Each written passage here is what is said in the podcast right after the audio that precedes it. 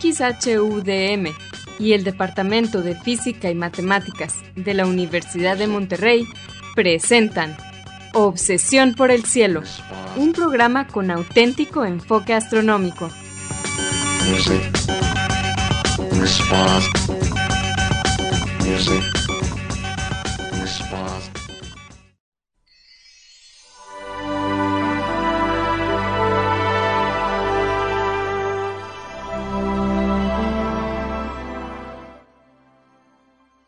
Muy buenas tardes, sean todos bienvenidos a Obsesión por el Cielo, el único programa con enfoque astronómico y de exploración espacial en la ciudad de Monterrey y en la República Mexicana. Un servidor, Pedro Valdezada, profesor adjunto de astronomía del Departamento de Física y Matemáticas en la Universidad de Monterrey, les desea la más cordial bienvenida a este programa número 1050 de Obsesión por el Cielo con fecha del martes 16 de enero del año 2024. En este programa comentamos y ponemos en perspectiva algunas de las noticias que se relacionan con el estudio del universo y con la exploración del espacio que se dieron a conocer en esta semana anterior. Y para esto quiero darle la bienvenida a mi coanfitrión Edgar Armada. Buenas tardes. Hola Pedro, muy buenas tardes y buenas tardes a todos ustedes, nuestros amigos de Obsesión por el Cielo, que nos hacen el favor de acompañarnos en un programa más. Como siempre, mandamos un saludo a nuestros amigos de Radio DEM que nos ayudan a que la transmisión de este programa salga como todos los martes de 7 a 8 pm por el 90.5 de FM, la señal de Radio DEM en la ciudad de Monterrey y su área metropolitana. Vicente, Asgard, Azalia, Antonio y Marco, eh, gracias por estar allí siempre para nosotros. Les recordamos que se pueden comunicar con nosotros a través de nuestro correo electrónico obsesión Obsesión por el cielo es en minúsculas sin acentos ni espacios. También nos pueden dejar preguntas, comentarios y sugerencias en la página de Facebook que tenemos de Obsesión por el cielo o en la cuenta de Twitter ahora llamado X, arroba o por el cielo. Si quieren escuchar programas anteriores, también lo pueden hacer visitando la página de internet obsesionporelcielo.net.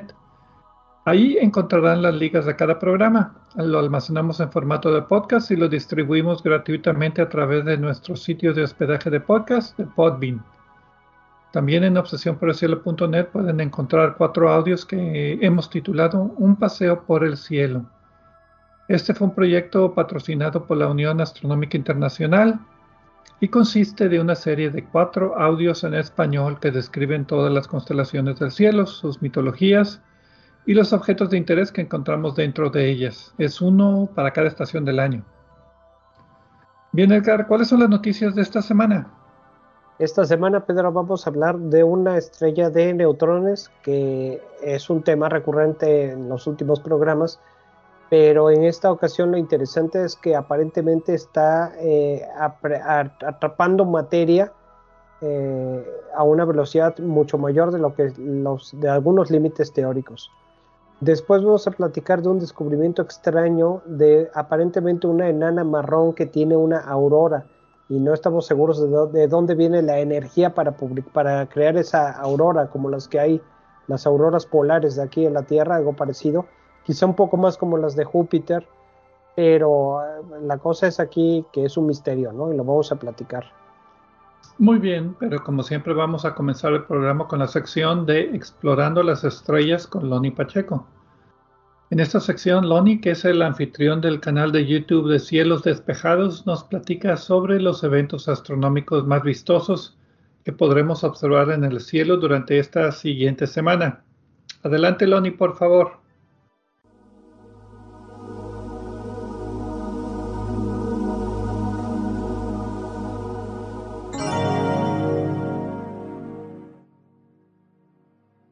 Hola amigos, soy Pablo Aloni Pacheco, instructor de astronomía en el Observatorio del Hotel Termas de San Joaquín, donde me encuentran todos los fines de semana. También soy conductor del canal de YouTube Cielos Despejados, tu canal de ciencia y astronomía en español. Bienvenidos a este espacio dedicado a los eventos celestes venideros. Esto es del 16 al 23 de enero de 2024. Los horarios estarán dados en tiempo del centro, que es válido para Monterrey, Guadalajara y Ciudad de México. Resumiendo brevemente lo que hará la Luna durante la semana, de martes a martes. La luna creciente irá en incremento cada noche y será visible desde antes de atardecer, apuntando su lado convexo hacia el horizonte oeste, es decir, con la pancita hacia el sol. Estará cruzando las constelaciones de Pisces, Aries, Taurus, Auriga y Gémini. La noche del jueves 18 de enero la veremos acompañando a Júpiter en la constelación de Aries. Parecerán juntos, pero solo es que están en la misma dirección. La Luna está relativamente cerca, a menos de 400.000 kilómetros, mientras que un viaje a Júpiter sería mucho más largo, pues está unos 710 millones de kilómetros más lejos aún. En tiempo universal, la conjunción de la Luna con Júpiter acontecerá el 18 de enero a las 20:40 horas, con una separación angular aparente de 2.9 grados. Luego, el viernes 19 y sábado 20 de enero, veremos a la Luna en la vecindad de las Pléyades, las siete cabrillas o las siete hermanas. Si el cielo está brumoso, tal vez no sea tan fácil ver el conjunto estelar, por causa del brillo de la Luna, pero con unos binoculares veremos decenas de estrellas amontonadas ahí. En tiempo universal, la conjunción de la Luna con las Pléyades acontecerá el 20 de enero a las 13.25 horas, con una separación angular aparente de solo 0.9 grados, muy cerca pero lamentablemente para los que vivimos en el continente americano, no nos tocará ver la menor distancia entre ambos, ya que estarán debajo del horizonte.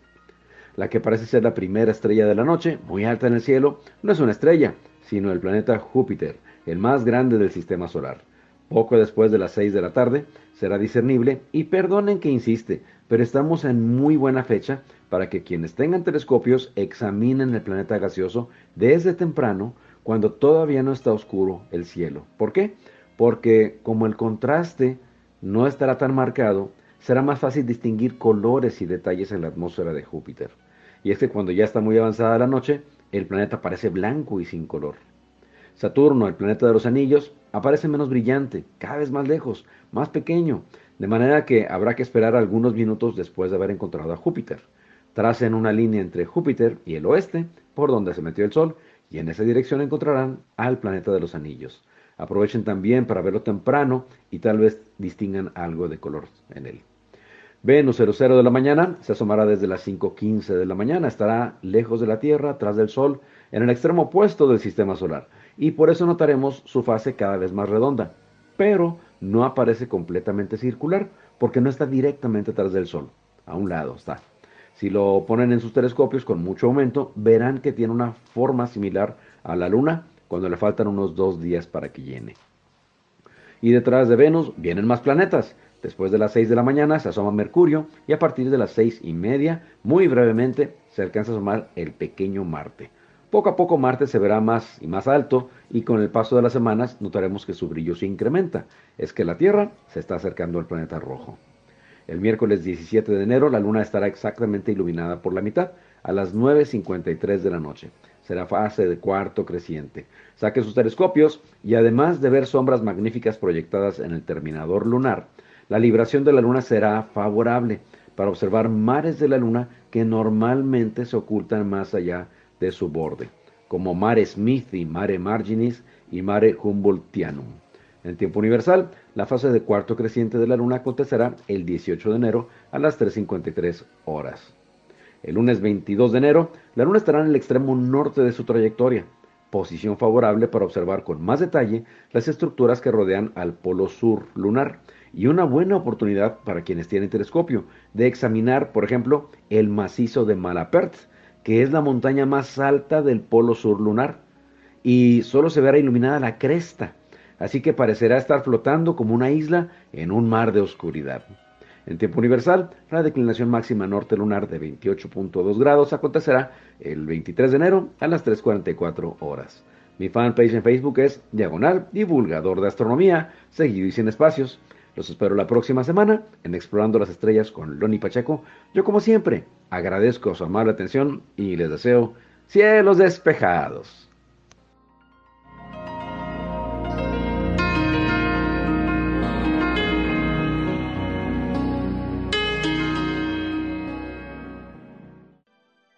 Muchas gracias, Loni, por tus efemérides astronómicas semanales, como siempre.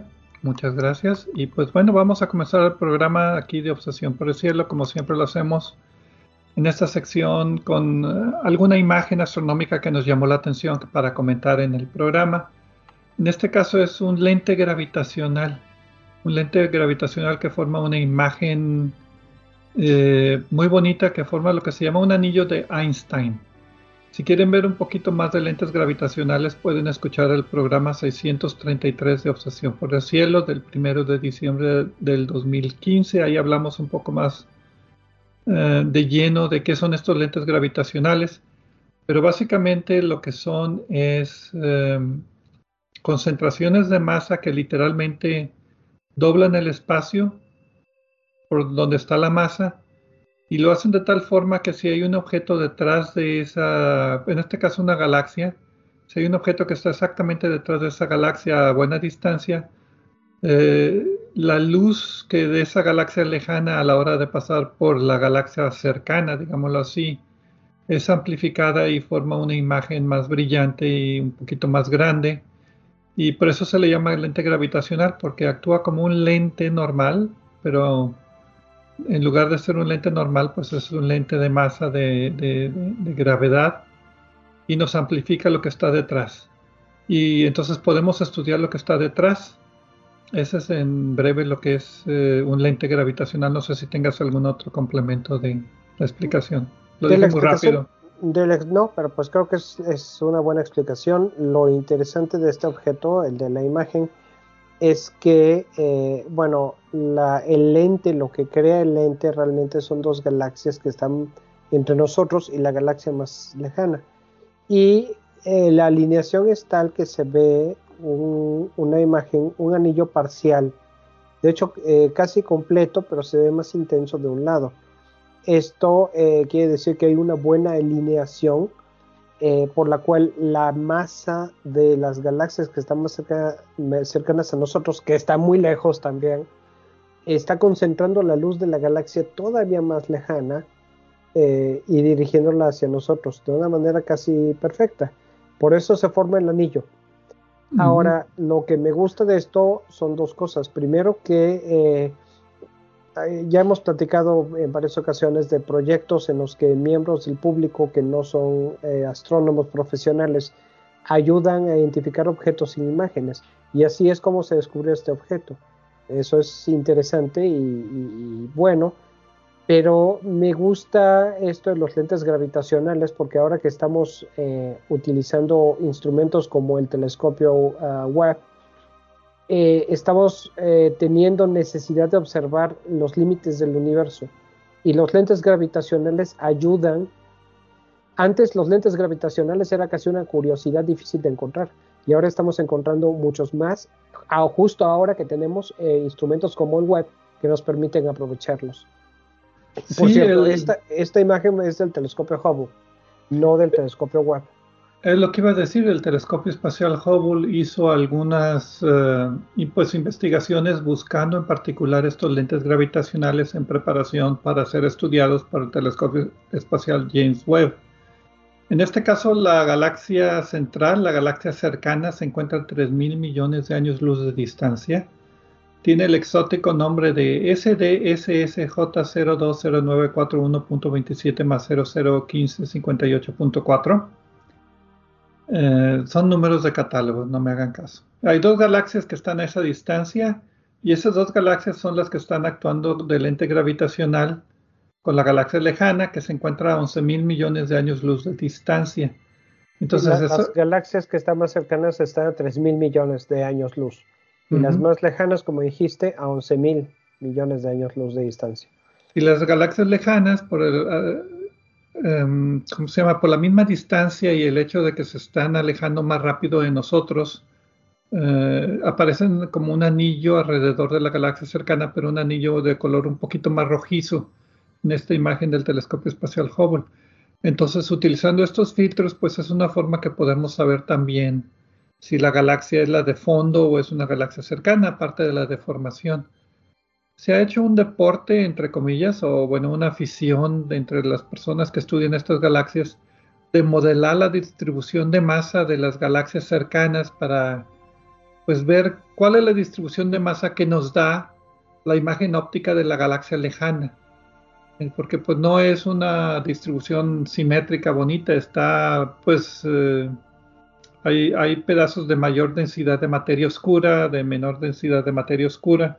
Entonces eh, la luz de la galaxia lejana puede tomar diferentes trayectos por estas masas del cúmulo de galaxias y puede dar múltiples imágenes con ligeras variaciones en el tiempo.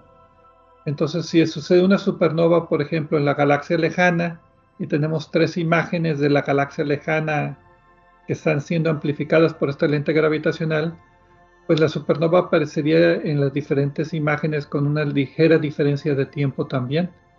Y esto pues nos ayuda a, medir las distancias y de estos objetos también.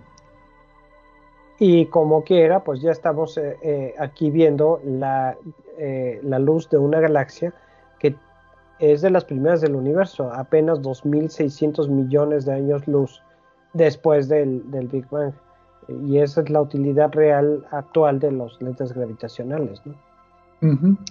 Y como decías, eh, este proyecto estaba leyendo es lo que se llama el Zoo Universe, o sea, el universo, el zoológico universo es un portal para ciencia ciudadana que tiene diferentes proyectos. En este caso, este proyecto se llama Space Warps o deformaciones del espacio y está hecho precisamente para eso. Hay muchas cosas que las computadoras no pueden hacer. Se necesitan ojos humanos para poder distinguir muchos de estos efectos y se han hecho muchos proyectos donde se entrena al ciudadano a reconocer ciertas características en las imágenes astronómicas y, pues bueno, con esa ayuda pueden ya estudiarlas a mayor detalle con otros instrumentos después.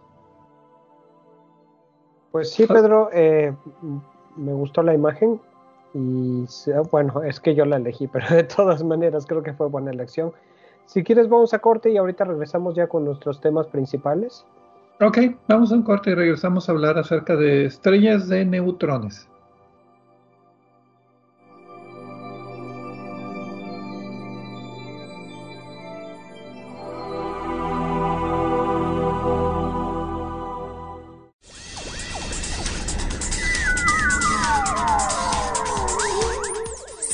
Explorando el cielo con nosotros. En un momento continuamos.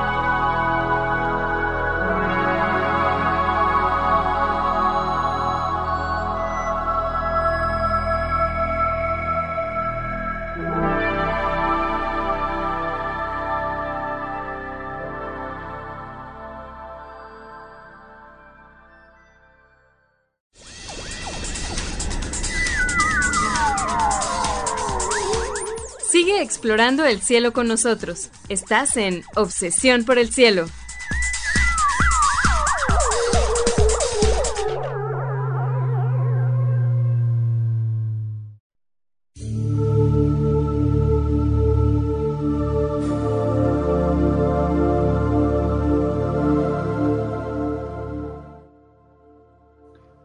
Regresamos aquí a Obsesión por el Cielo con las noticias astronómicas de esta semana. Un servidor Pedro Valdés y Edgar Armada. En la primera parte del programa hablamos de una imagen bonita de un anillo de Einstein, o sea, un anillo alrededor de una galaxia. Ese anillo es luz de una galaxia más lejana que es amplificada por lente gravitacional de la galaxia cercana y a veces aparecen como imágenes múltiples y otras, veces cuando está casi exactamente alineada las dos galaxias aparecen como anillos o partes de anillos, casi anillos completos. Y, nos sirve pues para ver lo que hay en el fondo del universo. Entonces esta es una imagen muy bonita capturada por el telescopio espacial Hubble, pero que sirve de referencia para estudios más detallados con el telescopio espacial James Webb, por ejemplo, para estudiar estas galaxias lejanas que están apenas al principio del universo. Y, ah, perdón, se me olvidó también, Loni Pacheco nos compartió sus efemérides astronómicas de esta semana. Muchas gracias, Loni, como siempre, todas las semanas puntual con sus efemérides astronómicas.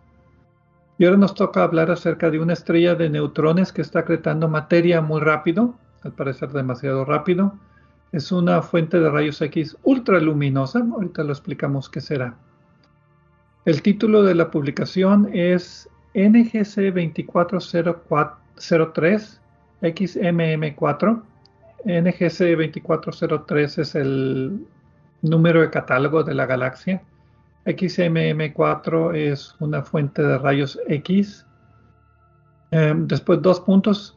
Evidencia de una estrella de neutrones supra Eddington o super Eddington, no supe cómo traducirlo, con una posible pulsación transitoria. Va a salir en la revista de las eh, noticias mensuales de la Real Academia de Ciencias, pero está también accesible en el archivo ArcSive. El 5 de enero es eh, gratis eh, el acceso, bueno, al ArcSive es gratis el acceso. Los autores son Wostep Luangtip, Timothy y Timothy Roberts.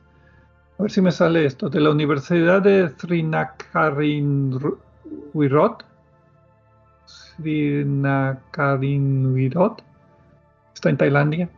Eh, el Instituto Nacional de Investigación Astronómica de Tailandia y la Universidad de Durham, en, creo que es en Gran Bretaña. Y lo que los autores presentan básicamente es un estudio de rayos X, de una fuente de luz de rayos X, o en una fuente de radiación de rayos X en esta galaxia, eh, y la reclasifican como una estrella de neutrones que está pues acretando o absorbiendo materia de forma muy muy muy muy muy, rápida, un poquito más rápida de, lo que nos daría confort. Sí, es de que eh, aquí es donde entra lo que le llamamos el límite de Eddington, que es un límite teórico en el cual, ojo, un agujero negro, no una estrella de neutrones, puede acumular material. El, problema es que eh, si se acumula material demasiado rápido, eh, el calentamiento de este material eh, libera energía que tiende a impedir que más materia caiga al agujero negro y teóricamente puede haber un equilibrio. En la práctica pues se han observado algunos otros objetos, agujeros negros todos ellos, a los que parece que están absorbiendo materia más rápido este límite. Entonces, este es un límite, no es un límite realmente fijo, ni, es una línea que no se pueda cruzar nunca. Eh, digamos que es, un límite que está en revisión. La cosa aquí es que tenemos eh, un objeto que no es un agujero negro comportándose de esta manera. La galaxia, vamos a empezar por ahí, NGC 2403 está a 13.7 millones de años luz de distancia, o sea, relativamente cerca, no estamos hablando de miles de millones de años luz de distancia, sino solamente millones. Y XMM4 es una fuente de rayos X detectada por el telescopio espacial de rayos X XMM Newton, que fue lanzado por la Agencia Espacial Europea. Creo que ya no funciona pero aquí hizo un catálogo y estudió, estudió objetos de rayos X como el telescopio espacial Chandra. Es el equivalente al Chandra, pero de la Agencia Espacial Europea. Y, pues eh, se dedica a estudiar fuentes luminosas de rayos X. Las más conocidas son los cuasares, en cierta manera, son hoyos negros supermasivos adquiriendo materia gran, grandes cantidades de materia, emitiendo mucha radiación hay también eventos transitorios que emiten rayos X, pero aquí hay, estos son eventos, estos son objetos que llaman fuentes de rayos X ultraluminosas o ULX en inglés. Em, no son tan brillantes como los núcleos activos de galaxias en su emisión de rayos X, pero sí son objetos puntuales, o sea, son muy pequeños y muy brillantes. Y siempre se han asociado con, como tú decías, con hoyos negros que están absorbiendo materia. Y aquí es por donde viene el límite de Eddington. Como tú decías, hay un cierto límite. Pero me pregunto si ese límite, no lo he estudiado a fondo, francamente, pero si ese límite es isotrópico, que si asumen que el hoyo negro está adquiriendo materia de todas las direcciones y está y entonces al apretarse la materia se calienta y emite radiación que empuja la materia que está cayendo hacia afuera y en cierta manera limita la cantidad de materia que puede entrar. Si eso lo hace isotrópicamente, o si nada más sucede en el disco de acreción, eh, o sea, en el ecuador, si, si está girando todo rápidamente se forma un disco de materia y por ahí es donde cae la materia. Pero me pregunto si ese límite puede evadirse si la materia entra por un lado, por ejemplo el ecuador, pero la energía sale emitida por los polos, por ejemplo en chorros o en jets. Si ahí se aplicaría el límite de absorción, el límite de Eddington o no. Me parece, Pedro, que es muy buena pregunta. Si mal no recuerdo, yo te digo, yo digo que yo tampoco he estudiado estos objetos a fondo, pero si mal no recuerdo, la última vez que platicamos de, este tipo de, esta velocidad de acreción, eh, comentamos esa posibilidad, que la ruta por la que está cayendo materia, la dirección por la que la materia cae, es diferente de la ruta por la cual se emite energía eh, aunque, aunque sea la misma materia que está cayendo la que se calienta y emite energía. Y esa es una de las explicaciones que, si mal no recuerdo, los autores que comentamos en ese momento, no recuerdo, no recuerdo qué artículo fue, pero eh, ellos proponían precisamente algo de esto. Habría que buscar en nuestros archivos para ver exactamente qué, de qué estábamos hablando en ese momento, ¿no? Entonces, eh, la respuesta corta es tienes toda la razón. Esa es una de las, esa es una de las formas en las que se piensa que esto pueda funcionar. Ahora, una cosa interesante con este objeto es que eh, los 20 años de observaciones con varios telescopios, los que ya mencionaste y otros, todos ellos espaciales. Todos ellos de rayos X. Todos ellos de rayos X. Y entonces, pues es uno de los pocos objetos que tiene una curva de 20 años. Eh, una curva de, rayos X, de emisiones de rayos X a lo largo de 20 años, en la que se ve cómo eh, el objeto ha evolucionado a lo largo del tiempo. Y no nada más en el brillo, o sea, se hace una curva de luz de 20 años de, lo que de, lo que ha pasado con estos diferentes telescopios, pero también algunos de estos telescopios tuvieron la capacidad de hacer una forma de espectroscopía de banda ancha, o sea, no muy específica, eh, pero con diferentes frecuencias de ondas de rayos X, entonces también pueden, no nada más fue el brillo, sino también fue espectroscopía para tratar de ver cómo está distribuida la, la energía de los rayos X, o sea, si hay mucha, muchos rayos X de alta energía y pocos rayos X de baja energía, o al revés, o cómo, es, cómo está distribuida la energía en, los rayos X mismos. ¿Sí me explico? O sea, sí, el espectro de rayos X. Sí, el espectro de rayos X. Y eso me pareció muy interesante porque da más información que nada más la curva de luz. Sí, y entonces, ¿cuál es la conclusión aquí? Además de que hacen falta más estudios. Bueno, sí, eso siempre. Entonces, al parecer, la conclusión principal es que ah, para que sea una fuente de rayos X ultraluminosa tiene que tener un límite de, energía, que en este caso es 10 a la 39 Hz por segundo. Y este objeto en particular no llega a ese límite, sino que está más o menos como la mitad de la energía. Entonces, técnicamente no lo pueden llamar una fuente de rayos X ultraluminosas. O sea, un, hoyo negro. Se pensaba que antes era un hoyo negro de masa intermedia que está absorbiendo materia. Pero al parecer eh, la energía no es suficiente. Eh, y además detectaron que los rayos X están, eh, detectaron lo que se llama una pulsación intermitente de rayos X. Y cuando hay esas pulsaciones intermitentes, o sea, en este caso fueron de 3.32 Hz, o sea, 3.32 emisiones por segundo. O sea, un, y, y, lo asociaron entonces con un objeto que está rotando. Por eso los autores dicen, no creemos que sea un hoyo negro de masa intermedia, sino ahora creemos que sea una estrella de neutrones la que está haciendo esta esta emisión de rayos X. Eh, o sea que es una estrella de rayos X, no un hoyo negro. Sí, porque ese periodo eh, eh, es esa observación periódica que se repite a un intervalo regular sugiere efectivamente que es un objeto que está en rotación. Y desde luego los, agujeros negros teóricamente también pueden rotar, pero... Pero, pero más rápido. Eh, sí, no, es lo que iba a decir, no exhibirían esa frecuencia, ¿no? esas características. Sí, es característica de estrellas de neutrones. Ahora, las, las estrellas de neutrones eh, posiblemente sean en muchos casos precursores de un agujero negro. Y más si, les, si están agarrando más materia, ¿no? Eh, esto es una cosa que, digamos que están varias estrellas de neutrones de masas superiores, las más altas estrellas, las más altas masas. En este caso, el objeto se piensa que la masa es menos de 3.8 masas solares. La diferencia aquí es que está muy concentrada. Por eso, eh, eh, por eso es la, es una característica típica de las estrellas de neutrones. Pero, ¿Es, un, eh, ¿Es un hoyo negro muy poco masivo o una estrella de neutrones masiva? Exacto, está, está en la línea.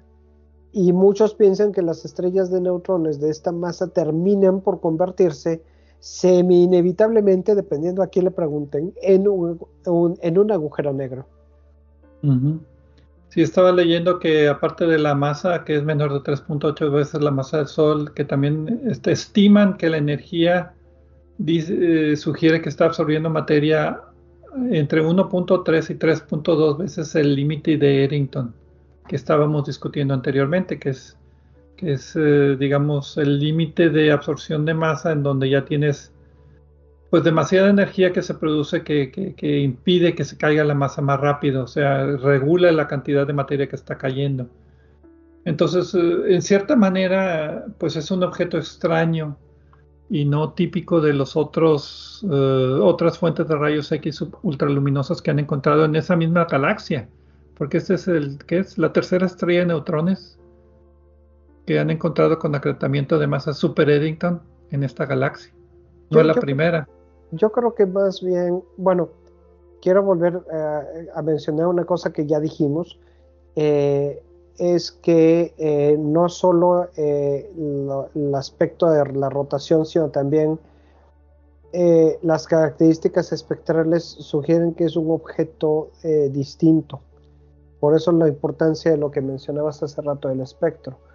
Ahora, yo creo que esto más bien es lo que yo le llamo un objeto frontera cuando estás dando clase, por ejemplo, tú o yo típicamente presentamos eh, objetos que son los, más ejemplos típicos. No, primero presentamos los ejemplos típicos. Si, hablamos de una estrella de neutrones, vamos a presentar una estrella de neutrones que es la típica estrella de neutrones, la que todo mundo reconoce como una estrella de neutrones pero luego presentamos un ejemplo negativo, algo que no es una estrella de neutrones. Y la idea pues es establecer el contraste. Pero la tercera etapa es presentar ejemplos de objetos frontera, objetos que están en la línea, que están, que pueden ser objetos, pueden ser estrellas de neutrones, en nuestro ejemplo, pero están a punto de dejar de serlo por sus características. Y ya están en la línea, en la cuerda floja si quieren o al revés, objetos que no son estrellas de neutrones, pero con un empujoncito ya llegarían a hacerlo, con un pequeño ejemplificar esto eh, de un modo completo, más que muchas veces eh, estrellas de neutrones, planetas, asteroides, lo que quieran en astronomía casi, no se define tan claramente con una línea una línea con una frontera clásica de aquí ya es y aquí no es y no hay nada que se que se, que, se pueda confundir. Si hay muchas cosas que se pueden confundir y creo que este es un objeto difícil de clasificar, pero estoy de acuerdo que parece más estrella de neutrones que agujero negro. Y parte de la dificultad de clasificación es que está en un ambiente muy denso, no está solo en el universo. Una supernova que explota, pues generalmente la estrella de neutrones que queda queda medio solita en el centro porque pues, la explosión arroja materia hacia afuera pero en esta ocasión eh, está todavía absorbiendo mucha materia, lo que quiere decir que la supernova explotó o después de la explosión se metió en un ambiente muy denso y, el espectro de rayos X que mencionábamos muestra que no nada más es un disco y un objeto central, sino que también muestra una absorción de rayos X que es de un viento estelar muy fuerte. Y para tener un viento estelar muy fuerte necesitas tener materia que empujar hacia afuera entonces estás en un ambiente de densidad. También el hecho de que la pulsación que detectaron es intermitente y no continua, pues indica que a veces esa pulsación no es que desaparezca, sino que se opaca por, por densidad del gas o del polvo que esté alrededor. No es constante. O a lo mejor pues es que también, a lo mejor es que también está en precesión, que sería otra de las que se me acaba de ocurrir. Que, que no esté apuntando hacia nosotros directamente y hay otras posibilidades. Si, si siguiéramos pensando sacaríamos más, pero la cosa aquí es la evidencia. Entonces hay muchas cosas que pueden ser, pero no tenemos evidencia de que alguna de ellas sea. Tampoco tenemos evidencia de que no lo sea. Pero ya se nos acabó el tiempo. Y pues bueno, eh, lo dejamos como misterio. Los autores piensan que es una estrella de neutrones absorbiendo materia a un ritmo muy acelerado. Y yo también, pero no me sorprendería que es otra cosa. Vamos a una pausa y regresamos a hablar ahora sí de cosas más frías como enanas marrón.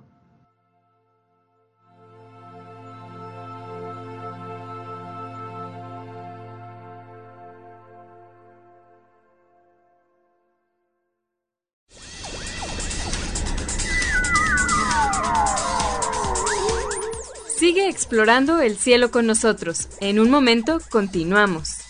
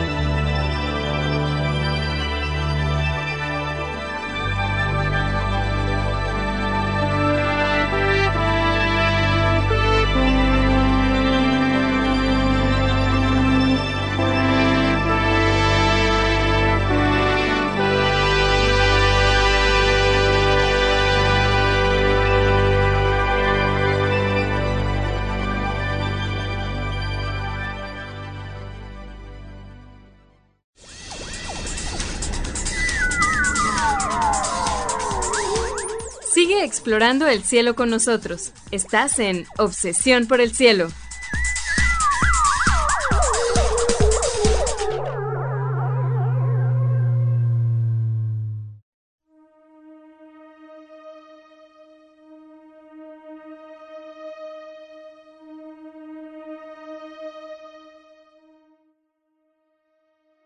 Regresamos a Obsesión por el Cielo con las noticias astronómicas de la semana. Edgar Armada y un servidor, Pedro Valdés. En la primera parte del programa, Loni Pacheco nos compartió sus efemérides astronómicas de esta siguiente semana y nosotros hablamos acerca de una imagen de un anillo de Einstein, un, un lente gravitacional que produce una imagen de una galaxia lejana en forma de un anillo alrededor de una galaxia cercana, un lente gravitacional muy bonito. Y en la segunda parte del programa hablamos acerca de estrellas de neutrones, en particular estrellas de neutrones que están absorbiendo materia a un ritmo muy acelerado, lo que se llama el límite de, Eddington. Y ahora que fue, bueno, estas fuentes de radios, digo, estas fuentes de rayos X estaban en la galaxia NGC 2403 y ahora nos toca hablar de objetos que están ya en nuestra galaxia en particular estrellas que se llaman estrellas enanas marrón. Bueno, no son estrellas, son objetos. Es entre planeta y una estrella, una enana marrón. No tiene suficiente masa para producir su propia energía como una estrella, eh, pero tampoco es tan pequeña como un planeta, entonces se le llama enana marrón. El título de la publicación tuve que buscarlo este porque fue un resumen que salió en el, la Junta de la Sociedad Americana de Astronomía que se efectuó esta semana pasada en Nueva Orleans, la Junta número 243 de la Sociedad Americana de Astronomía. Y este resumen se titula James Webb Space Telescope, o sea, el telescopio espacial James Webb, indica o sugiere una señal de aurora en una enana café extremadamente fría. El autor principal es Jackie Faherty y tiene otros 24 coautores. Ella es del Museo Nacional de Historia de Estados Unidos, americano. Y básicamente lo que muestran es un espectro del telescopio espacial James Webb, un espectro infrarrojo cercano de 12 enanas cafés que estudiaron, 12 enanas cafés cercanas, eh, que son las de, las de las enanas cafés más frías que se conocen. Y en particular esta exhibe evidencias de la presencia de lo que ellos atribuyen a aurora, como la aurora borealis, que está calentando la parte alta de su atmósfera. El estudio nada más es presenta la evidencia y sugiere la respuesta, pero no, no lo hace, no, les, no, resuelve todas las dudas de, de dónde viene la aurora en particular. Sí, el problema que tenemos es que las auroras pues son átomos excitados y necesitan combustible, necesitan energía que llegue de algún lugar. Y el problema es que cuando se trata de un objeto que no es una estrella y que está flotando en el espacio y que no tiene otra estrella junto, u otro objeto que, que suministre esa energía, o una fuente interna de energía, pues el problema es de dónde sale esta energía. Bueno, eh, entonces empiezas por auroras o empezamos por enanas marrón. Pues si quieres empezamos con enanas marrón y yo sabía que este tema te iba a gustar porque por las observaciones que tú has hecho de las auroras de Júpiter, que son un buen análogo, eh, parcialmente, porque también se trata de una bola de gas que no es una estrella, pero tiene una masa decente eh, y que tiene auroras pero el Júpiter tiene la ventaja de que tiene una estrella junto a nuestro Sol. En este caso, pues las enanas marrón, para empezar por algún lugar, son objetos que se forman como de la misma manera y con los mismos mecanismos que una estrella. Eh, llega el gas y el polvo cósmicos, empieza a acumularse, a condensarse, eh, a precipitarse eh, en sí mismo por la gravedad, pero no logra eh, acumular la suficiente masa para tener en su interior las presiones y las temperaturas que necesita para empezar a fusionar hidrógeno. Posiblemente hay alguna fusión de helio, si no, de litio. De, litio, perdón, de litio.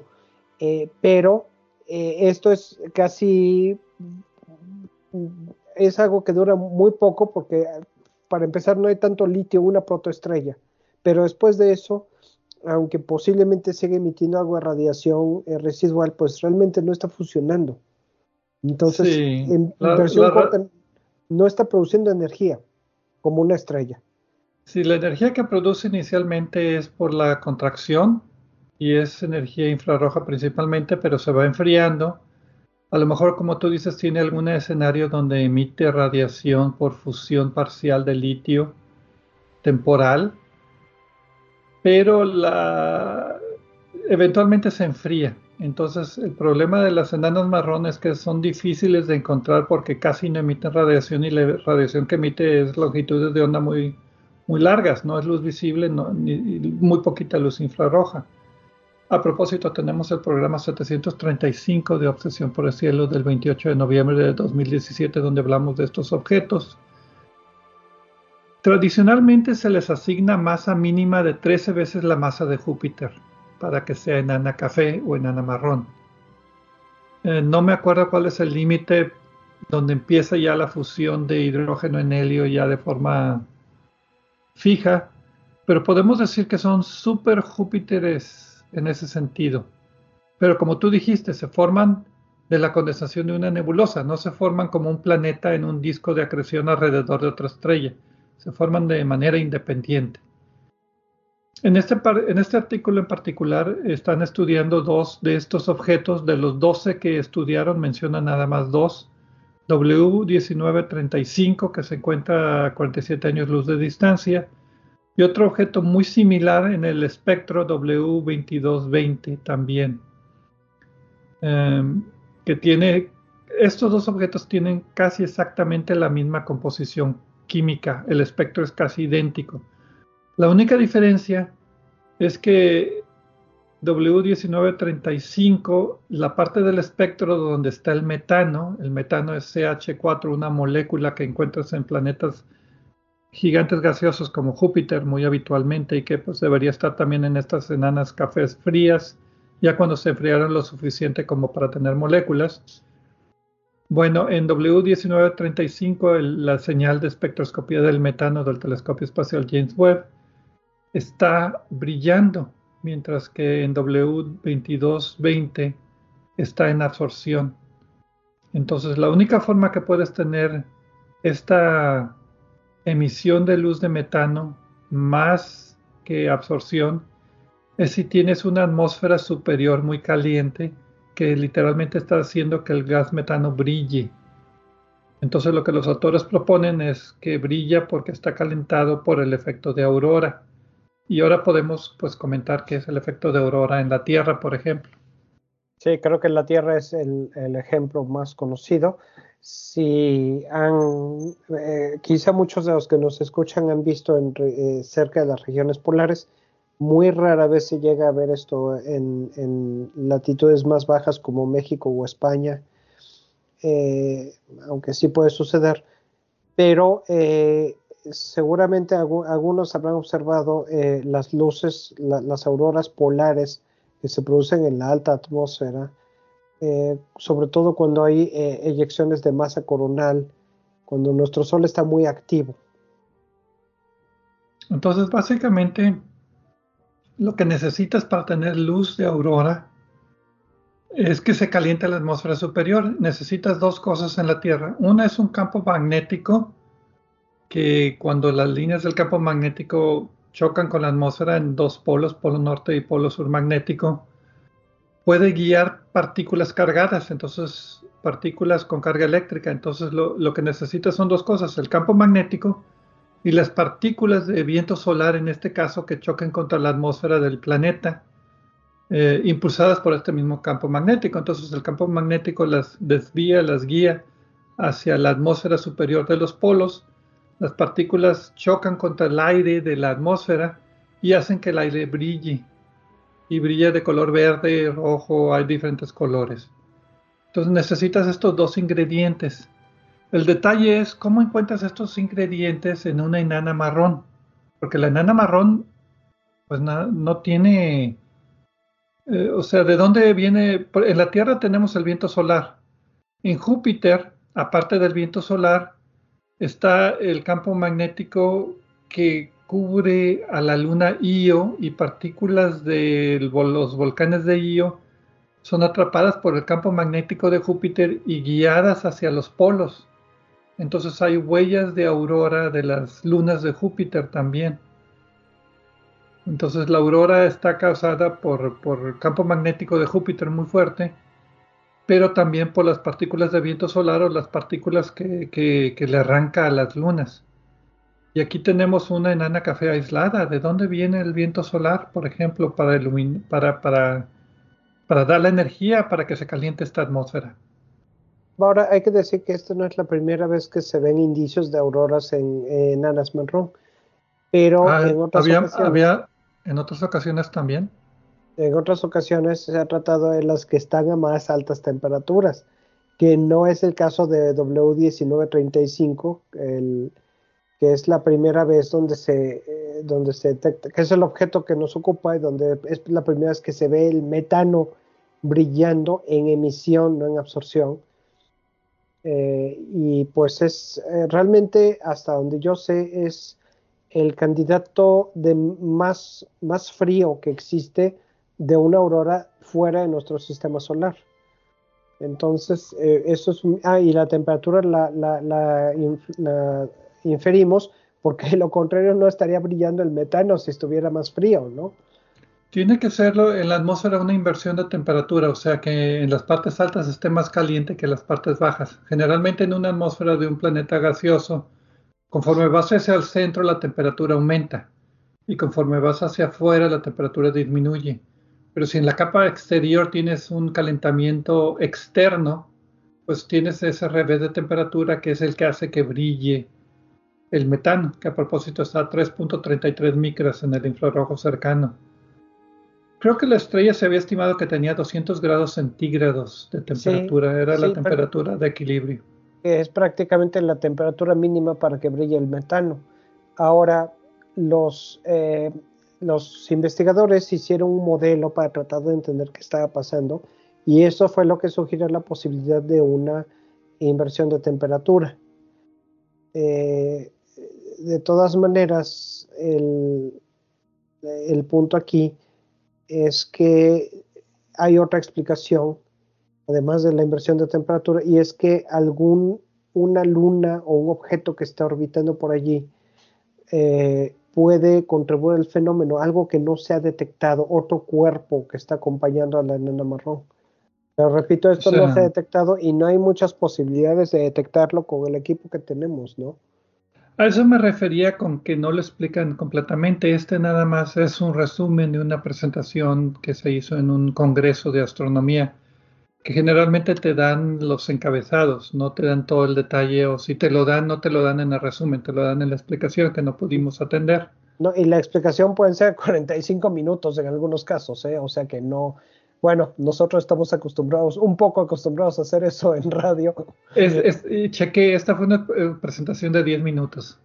Sí, creo que por ahí está el video, pero de todas maneras, ¿no? Entonces, la idea es de que la enana marrón puede tener el campo magnético, es uno de los dos ingredientes. El otro ingrediente son las partículas que son absorbidas por el campo magnético y que chocan contra la atmósfera, que calientan la atmósfera y ese calentamiento de la atmósfera es que hace que brille en el espectro el metano. Pero el otro ingrediente es de dónde vienen esas partículas. No puede ser un viento solar porque no está alrededor de ninguna estrella. Entonces tiene que ser una fuente que esté ahí mismo pegada a la enana marrón. Como tú dices, a lo mejor una luna. Pero se le llamaría luna si es alrededor de una estrella enana marrón o se le llamaría planeta. El término, eso me llamó la atención porque el término que usa que usan los, los, los en la presentación es Luna. Eh, yo pensaría más en que debería, llamarse planeta. Pero sería un planeta muy, muy lunar, o sea, de muy poca masa. Por eso, eh, platicando sobre esto, dije un objeto con un compañero. Pero es interesante el pensar que puedas tener una, una estrella fallida, digámoslo así, que todavía tenga un objeto que se formó alrededor de ella. O sea, no, no, no, no he visto modelos que expliquen enanas marrón con planetas o lunas, como las quieras llamar. Yo prefiero planetas, los autores prefieren lunas o a lo mejor se equivocaron, ¿no? Porque la, eh, la, idea que tenemos es de que es análogo a Júpiter, que sí es un planeta y tiene una luna, Io, y el material de Io es absorbido por el campo magnético y se estrella contra la atmósfera de Júpiter en los polos y hace que brille la atmósfera. De ahí viene la idea, yo creo. Como este planeta es más parecido a Júpiter que una estrella, pues le llaman planeta y luna. Pues sí, y, y pues ahora sí que hacen falta más investigaciones, ahora sí estoy de acuerdo. Sí, pero lo interesante también es de que estos son los objetos más fríos que hay que podemos detectar. ¿Investigarlo con qué? ¿Con qué? Porque casi no está emitiendo radiación. Entonces, bien difícil. Tienen que estar muy cercano al objeto. Perdón. No, y además, este, esto ya fue con el web, con el telescopio web. Entonces, pues ahí, ahí, eh, ya, mejor que ese no hay, ¿no? Y se nos acabó el equipo con que investigarlo. Entonces, pues sí, estaría interesante ver si pueden detectar más de estos objetos o, estudiarlos más, a ver si esta aurora la pueden encontrar en otros objetos también y pues tratar de explicarla. Pedro, ya nos quedamos sin tiempo, pero pues lo esperamos la semana que viene. Muchas gracias a todos por escucharnos aquí en Obsesión por el Cielo. Hasta la próxima.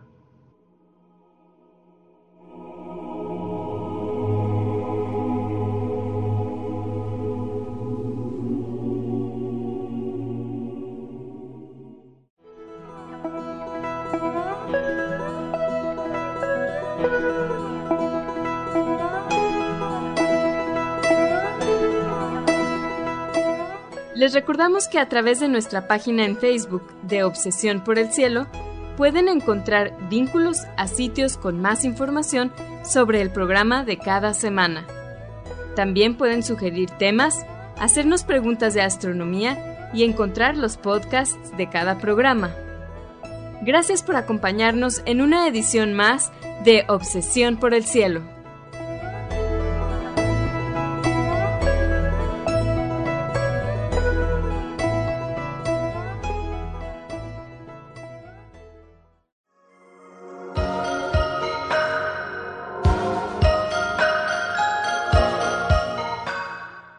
Sintonizas XHUDEM 90.5 frecuencia modulada, 3000 watts de potencia, transmitiendo desde el Laboratorio de Medios de la Universidad de Monterrey. Avenida Morones Prieto 4500 Poniente, Colonia Jesús M. Garza, San Pedro Garza García, Nuevo León, México. Radio UDEM 90.5